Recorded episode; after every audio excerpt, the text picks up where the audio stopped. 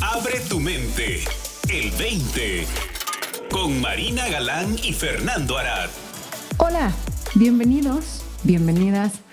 Soy Marina Galán, me acompaña el señor Fernando Arad. Fernando, ¿cómo estás? Muy bien, Marina, gracias. ¿Tú qué tal? Muy bien, con muchas ganas de platicar contigo y te he extrañado, Fer. Ay, igualmente, gracias Marina. Siempre un gustazo verte y escucharte y poder acompañarte en esta exploración que tanto nos enriquece y nos, nos, da, nos da mucho gozo, ¿no? Perdernos juntos para volvernos a encontrar. Exacto, exacto. Cada semana encontrarnos en esta cita. Así es. Esto es el 20, el programa en el que Fernando y yo los invitamos a que Suelten la correa con la que tienen amarrada a su mente. Le dejen que se vaya a dar un rol a donde a ella se le antoje y nos escuchen con la mente abierta para ver si a través de la exploración nos cae un nuevo 20 que pueda transformar de una o mil maneras nuestra vida. El día de hoy vamos a hablar de una cita que nos encontramos por ahí, Fernando y yo, que nos pegó un poquito en el corazón eh, por todo lo que reconocimos en ella y nos dimos cuenta de que era como una puerta que nos abría todo un universo posible de conocimiento propio. Terencio era un esclavo en épocas anteriores a Cristo y en algún momento logró ser liberado de su esclavitud y se convirtió en un pues, escritor con una filosofía de vida muy, muy profunda y una sabiduría muy puntual. Y la cita a la que nos queremos referir el día de hoy y en la que nos queremos echar el clavado el día de hoy dice, soy humano y nada humano me es ajeno. Que desde donde lo estamos tratando de ver el día de hoy es desde el aspecto más amplio no queremos dejar ninguna exploración sin ser recorrida. Pero pues por alguna hay que empezar, ¿verdad, Fernando? Así es. ¿Por cuál quieres empezar? Adelante, por favor. Bueno, la, la experiencia de ser humano creo que es lo que tenemos en común, que podemos eh, de entrada vernos como seres conscientes, seres pensantes y seres que te están teniendo una experiencia en conjunto, ¿no? Tú y yo estamos en esta conversación explorando este tema en particular y como podemos explorar cualquier otro tema, vamos a poder encontrar nuestras similitudes desde el punto de vista en el que las platiquemos, también vamos a, a lo mejor a no encontrarnos de frente en algún tema, pero en lo que podemos estar de acuerdo es que, estamos teniendo una experiencia que le llamamos una experiencia humana porque estamos en forma humana, ¿no? Lo que nosotros llamamos un ser humano y es para nosotros solamente o la única real eh, exploración que podemos tener eh, sincera, honesta y directa es desde nuestra forma humana porque no somos eh, otra forma, ¿no? Si, si, si, yo fuera una planta, pues podría explicarte cómo es la, la, experiencia de ser planta, ¿no? Pero la experiencia de ser humano es lo que tenemos en común. Y desde eso puedes explicar tu experiencia de la planta. Y desde esa puedo explicar mi experiencia de la planta, pero es una, de alguna forma, una experiencia llamarle de alguna forma externa a mí, ¿no? En cuestión de forma física.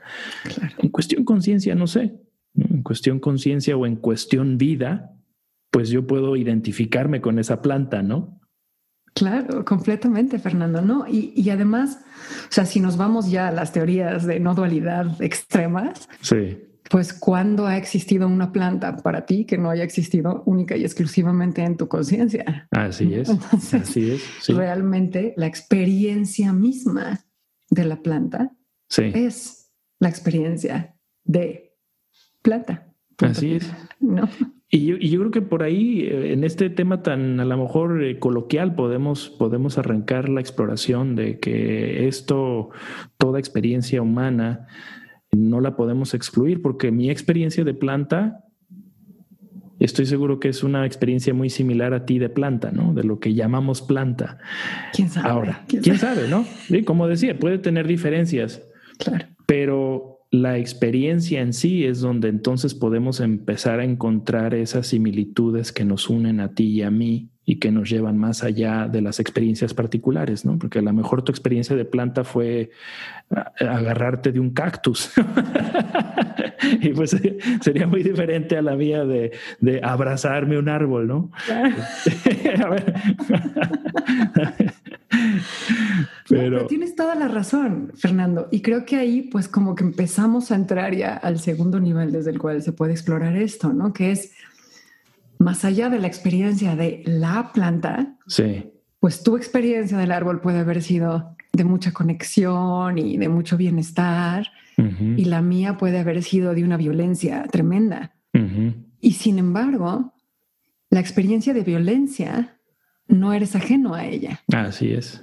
Y la experiencia de conexión y bienestar no es ajena a mí. Sí. Entonces, si, empezamos a quitar el objeto de esta experiencia y empezamos a entrar a la naturaleza de la experiencia, pues no hay ninguna experiencia humana que me pueda ser ajena, porque soy un ser humano. ¿no? Y entonces en ese sentido, todas las experiencias posibles para un ser humano son mías. Y las he experimentado, no, no están por experimentarse, están siendo experimentadas desde el minuto uno, nada más que con objetos diferentes. Entonces yo puedo experimentar la pérdida de un ser querido, pero un niño de dos años experimenta la pérdida de la paleta helada que se le cayó al piso y su mundo se está terminando. Su relación con la paleta helada se está terminando. Y un niño de 10 años puede tener la pérdida de Santa Claus, ¿no? o en fin, cualquier cosa similar. La experiencia de pérdida nos une entonces, claro, desde mi experiencia de pérdida a mis 46 años, mirar la experiencia de pérdida de la paleta helada puede verse con muchísima compasión porque sé que no es una pérdida, pero entiendo que se puede sentir como tal. ¿Me explico? Sí. Y eso me permite conectarme, me permite entender, me abre la puerta de la compasión, me permite sobre todo acompañar al otro.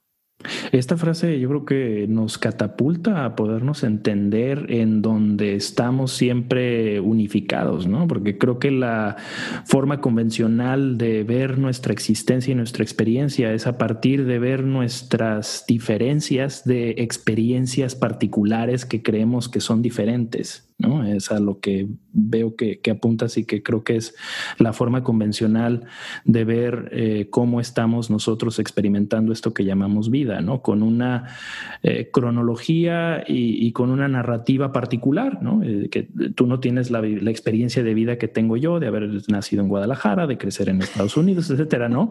Y que, y que tú estás en Querétaro y que eres una mujer, yo soy un hombre. Entonces, a partir de ahí podemos siempre vernos como seres diferentes, Teniendo una experiencia diferente porque la estamos viendo desde la narrativa y desde la cronología y los detalles que comúnmente creemos que están asociados a nuestra experiencia real. ¿No? Exacto.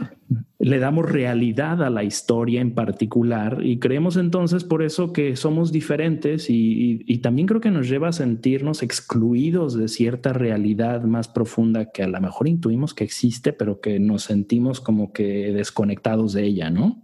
Completamente, como bien dijiste, ¿no? La estamos, la estamos percibiendo desde nuestra historia, no desde nuestra humanidad. ¿No? Que otra manera de decirlo sería, lo estamos percibiendo, percibiendo desde nuestra identidad o desde nuestra personalidad y no desde nuestra humanidad.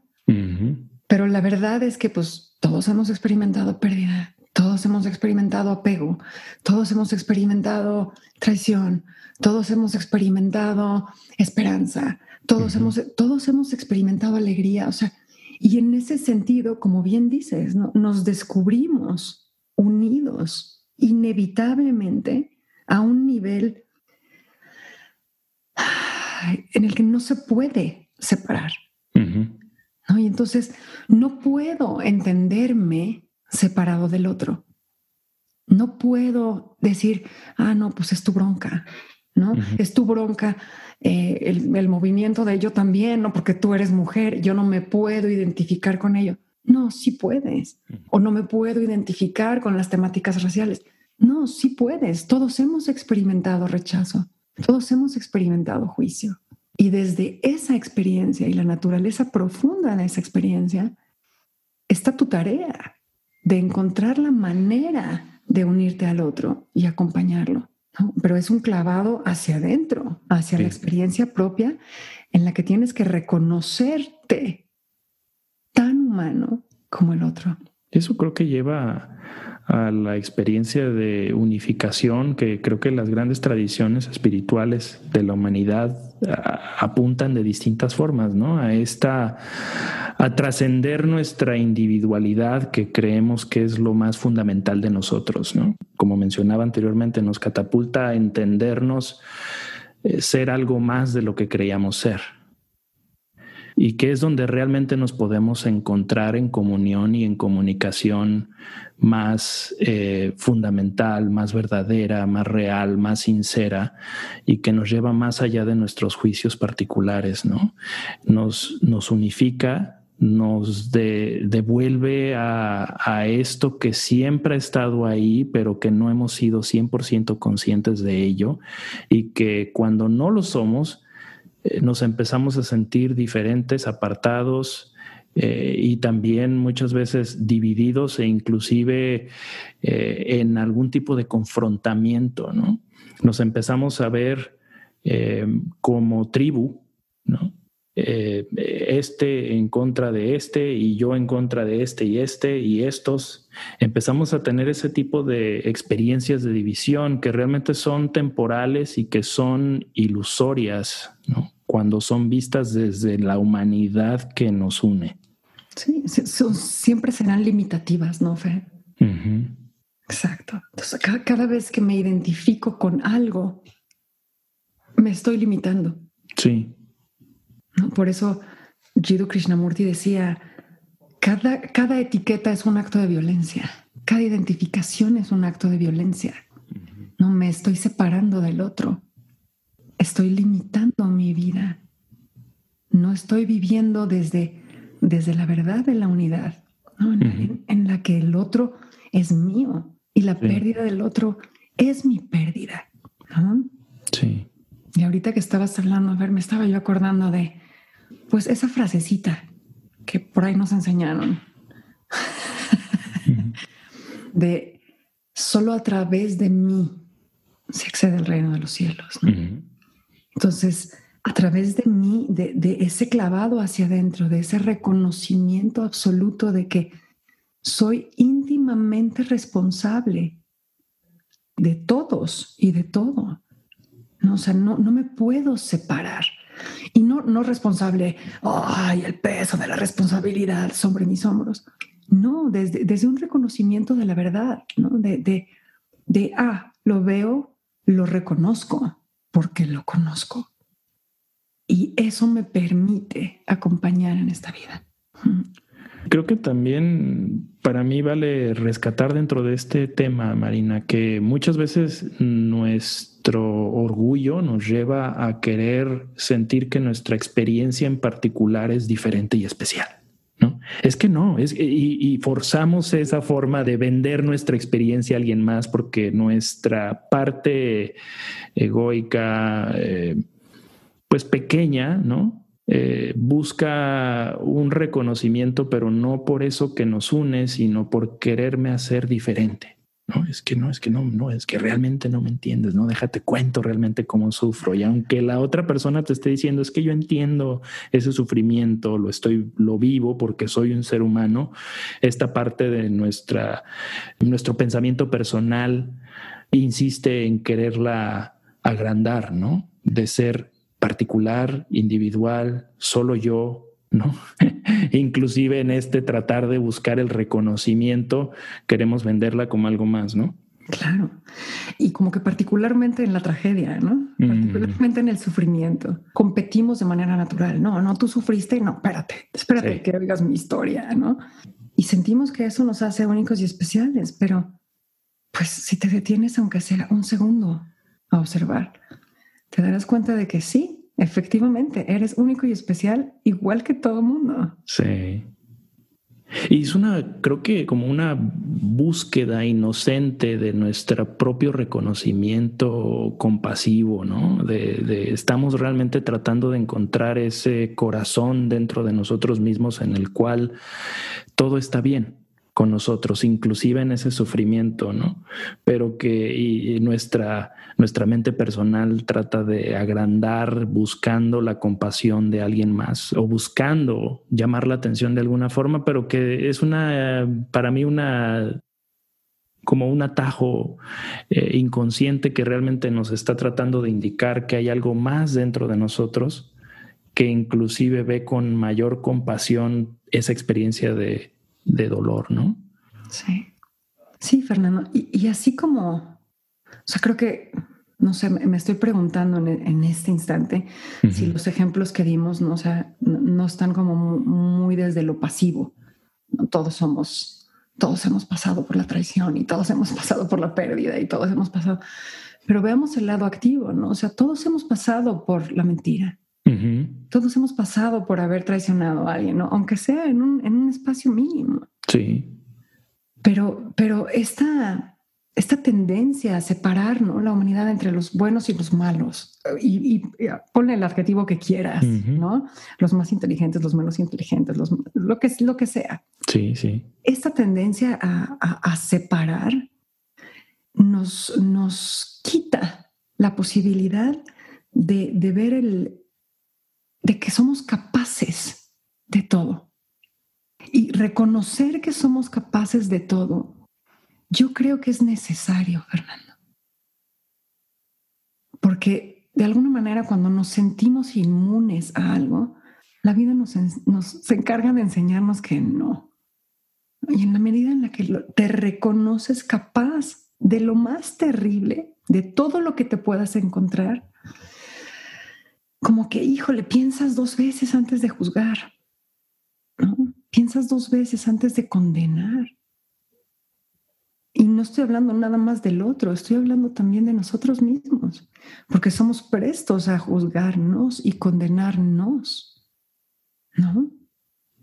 Sí, nos lleva un mayor entendimiento, una comprensión más de la naturaleza humana y de ese potencial que decías que tenemos para efectuar todo tipo de actos, ¿no? Y muchas veces sí, pues juzgamos a personas que actúan de forma que nosotros creemos repugnante, pero que cuando hacemos esa, echamos ese vistazo interior, nos damos cuenta de que efectivamente, pues nosotros también tenemos el potencial de efectuar ese tipo de acciones, o en, o en otra medida o escala también ya lo hemos hecho, ¿no? Como decías, de mentirle a alguien, este, eh, hacer la trampita, ¿no? Por ahí, por allá, y vemos una trampa en otro nivel y otra escala y nos creemos como inocentes y que nosotros no hacemos ese tipo de cosas, ¿no? Pero entonces el voltear a ver ahí nos, nos lleva a este entendimiento que tenemos eso en potencia y también creo que nos habilita para actuar de una forma más sabia, ¿no? Con mayor sabiduría para no solo no enjuiciar a, los demás, como decías, no, caer en nuestro juicio propio, pero también actuar desde un lugar de mayor conciencia y con una sabiduría más amplia de esta humanidad que nos une, ¿no? Porque creo que podemos tender a ser muy crueles con los demás y con nosotros mismos también cuando no, no vemos ese potencial en nosotros para actuar tanto a favor de la vida o en su contra, que también existe esa posibilidad, ¿no? Así es, ¿no? Me decía mi hijo el otro día, ah, o sea que la corrupción y los fraudes a niveles muy, muy altos de poder es legal. sí. Pues sí, caray. Pero pues como decía mi abuelita, Fer, no juzgues a otro nada más porque eligió pecar de manera diferente a la tuya. Y eso pues nos lleva a reconocer que pues todos la regamos. Sí. Mejor abre los brazos pues esa es la invitación, ¿no? Abrir los brazos, a ver nuestra humanidad eh, que nos une todo eh, en potencia y a ver, a ver qué, qué, nos encontramos en esa exploración de abrirnos al hecho de que toda experiencia humana no puede ser ajena a nosotros por el simple hecho de que estamos teniendo todos en común una experiencia humana, ¿no? Completamente. Pues gracias Marina por una exploración más tan profunda y tan bella en esto que llamamos el 20. Gracias a ti también, Fernando. Siempre es un placer. Igualmente, nos escuchamos la próxima semana y te invitamos a que nos visites en www.el20online.com y nos sugieras qué tema quisieras escuchar aquí con nosotros para explorarlo juntos y a ver qué 20 nos cae. Para más, visita el20online.com. Abre tu mente. El 20.